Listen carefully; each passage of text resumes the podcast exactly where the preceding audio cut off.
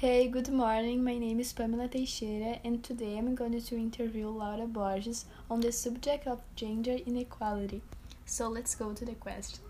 What is gender inequality?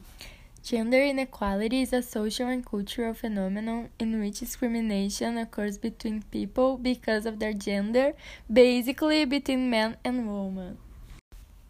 How did gender inequality begin?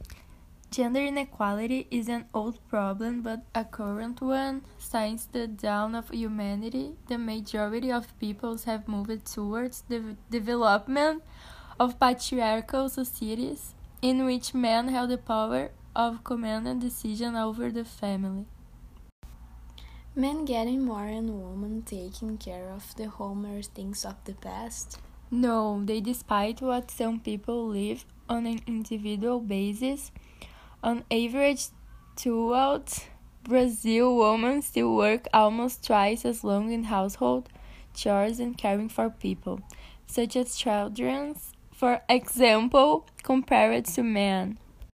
What is the salary difference between men and women?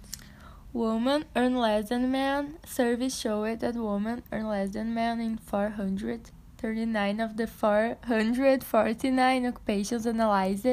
In general, women earn on average 78 cents for every dollar a man. What measures can we take to reduce gender difference since childhood? First of all, parents should put aside any prejudice. Those silly fallacies like a woman's place is in the kitchen, girls play with dolls and like pink should be abolished. And second of all, children and parents must be very well informed.